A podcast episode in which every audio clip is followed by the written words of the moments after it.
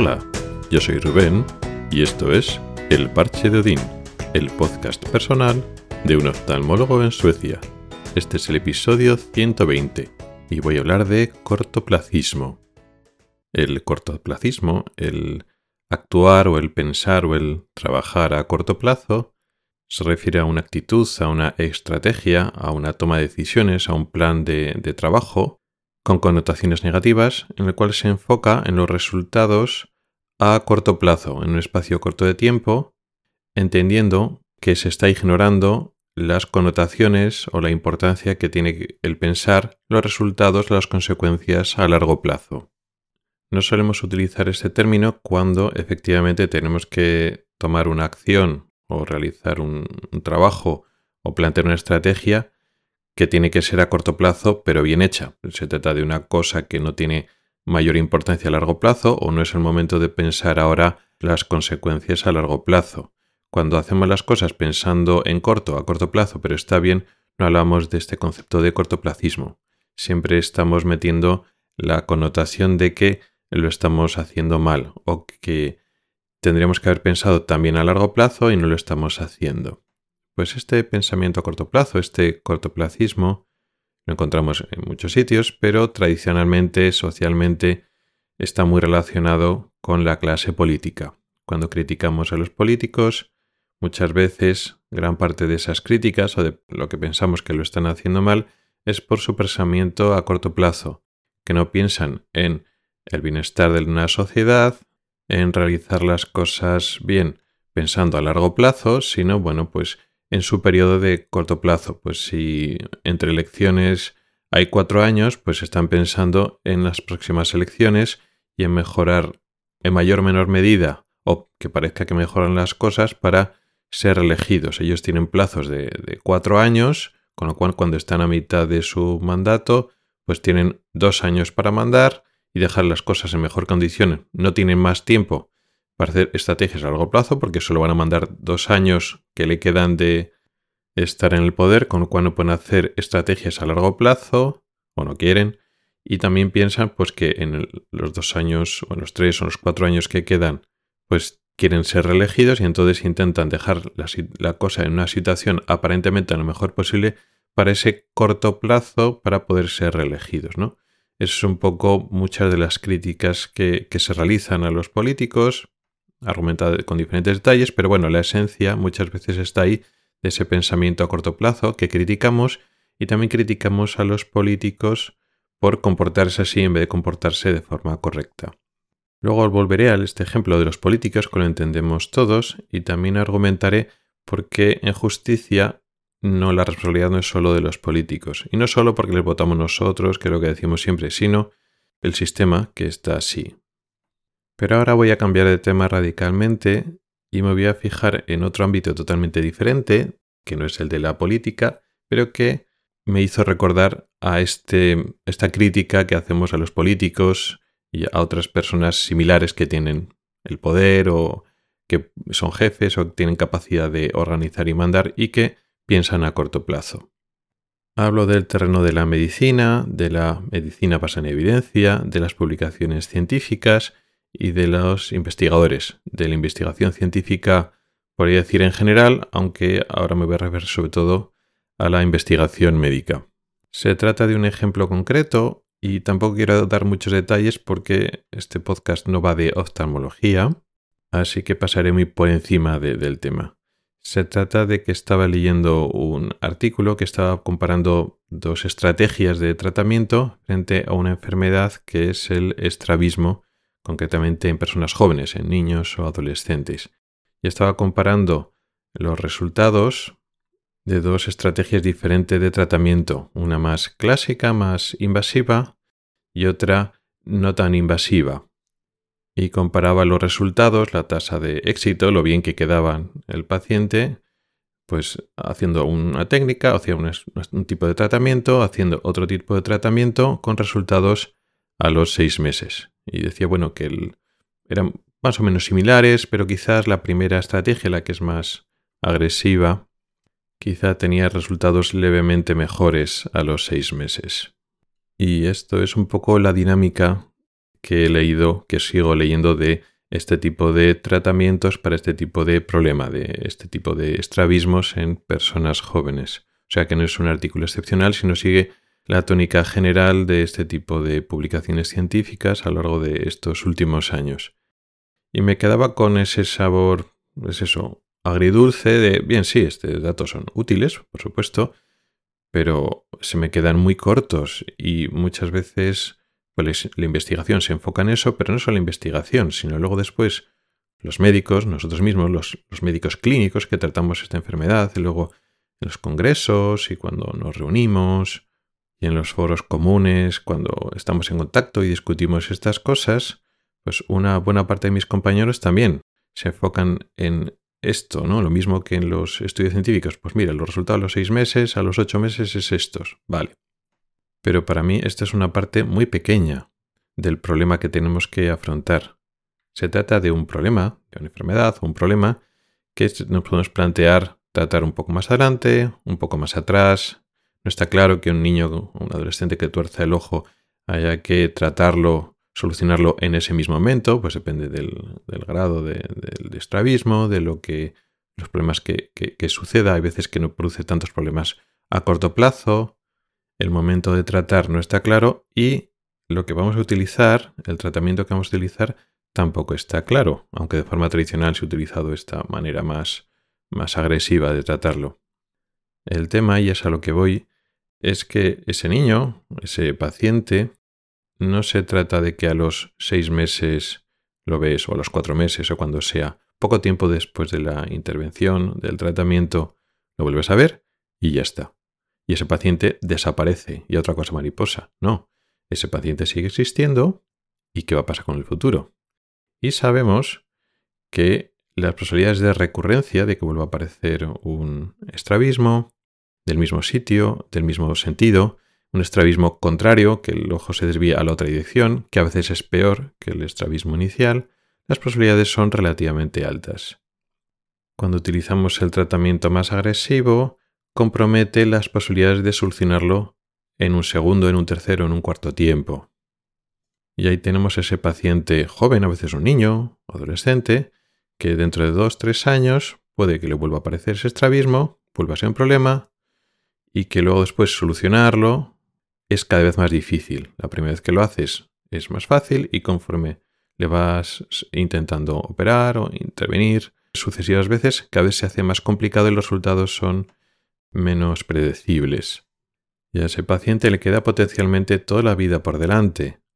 Entonces, claro, los resultados de los seis meses está bien, claro, pero también me interesa quizá más todavía los resultados a, largo plazo. No solo para decidir si tratar en ese momento o no, si resulta que demorar un poco el tratamiento te ofrece más garantías a largo plazo, es una opción, por lo menos a considerar y a discutir con la familia, con el paciente, ventajas y desventajas. Entonces, claro, esa estrategia de en cuanto el niño tiene un problema y el solucionárselo a corto plazo, cuanto antes, en cuanto pues acuden al, médico y los padres están preocupados porque el niño tiene ese problema y solucionárselo enseguida y con la medida más agresiva que quizá tenga los resultados mejores a corto plazo, en pocos meses, puede ser, aunque bueno, los resultados pueden ser muy similares, pero quizás sea un poquito mejores o sea más fácil para la familia. Obtienes satisfacción inmediata, los padres están contentos porque viene un problema, tú se lo solucionas inmediatamente y al poco tiempo el, problema está aparentemente solucionado. Pero claro, luego después de, vamos sabiendo que después de unos meses, unos años, el problema vuelve a aparecer y que si tú igual lo intentas solucionar antes o con el tratamiento más agresivo, luego a largo plazo las cosas se complican más. Y luego la proporción de, de médicos que quieren atender este problema, este estrabismo en personas jóvenes que opinan como yo, que bueno, vamos a plantearnos realmente cómo de, de, prisa, de urgente lo tenemos que hacer, si realmente en ciertas circunstancias retrasar el tratamiento puede obtener ventajas, pues entonces hay un planteamiento honesto crítico, ventajas de operarlo en este mismo momento, que obtenemos de positivo el tratarlo en este mismo momento y a, qué nos comprometemos en el futuro, igual es mejor alargarlo o demorarlo un poquito más, porque los resultados van a ser mejores, y luego de decidir qué tratamiento, el más agresivo, puede tener mejores resultados o puede ser más fácil para el paciente de la familia a corto plazo, pero a largo plazo, pues igual no es tan bueno, es peor. El tratamiento menos agresivo, los resultados no son tan inmediatos quizás, pero el pronóstico, el manejo de la enfermedad a largo plazo, igual estás manejando mejor a lo largo de los años, aunque el resultado estupendo enseguida no lo consigues, pero a largo plazo puede ser mejor. Este es el pensamiento cortoplacista, a corto plazo o a largo plazo. Y la cosa es que yo y otros muchos médicos se pueden plantear o se pueden permitir el lujo de plantearse pensamientos a largo plazo. Es decir, ¿qué es lo mejor para el paciente? El paciente no desaparece como una niebla que se disipa en pocos meses en cuanto yo lo he operado. ¿Qué es lo mejor para el paciente? Es lo mejor intentar ahorrar procedimientos porque repetidos procedimientos en el ojo no son buenos. O, sin embargo, ¿qué es lo mejor para mi clínica si es una clínica privada y obtiene un dinero por la intervención, una satisfacción inmediata por los padres o los, los pacientes porque le soluciona el problema inmediatamente. Y la cosa es que si vuelve a recurrir, si vuelve a aparecer el problema, los padres o los pacientes no tienen por qué echar la culpa al médico. Si quedó muy bien después del de, eh, primer tratamiento, pues se, sabe, tú le explicas que es posible que pueda volver y posiblemente no te vayan a echar la culpa a ti, porque, bueno, tú le has ofrecido el tratamiento que había, no tiene por qué saber que igual había otro tratamiento, otra forma, otro manejo, que igual impediría esas recurrencias o esa dificultad para seguir tratándolo.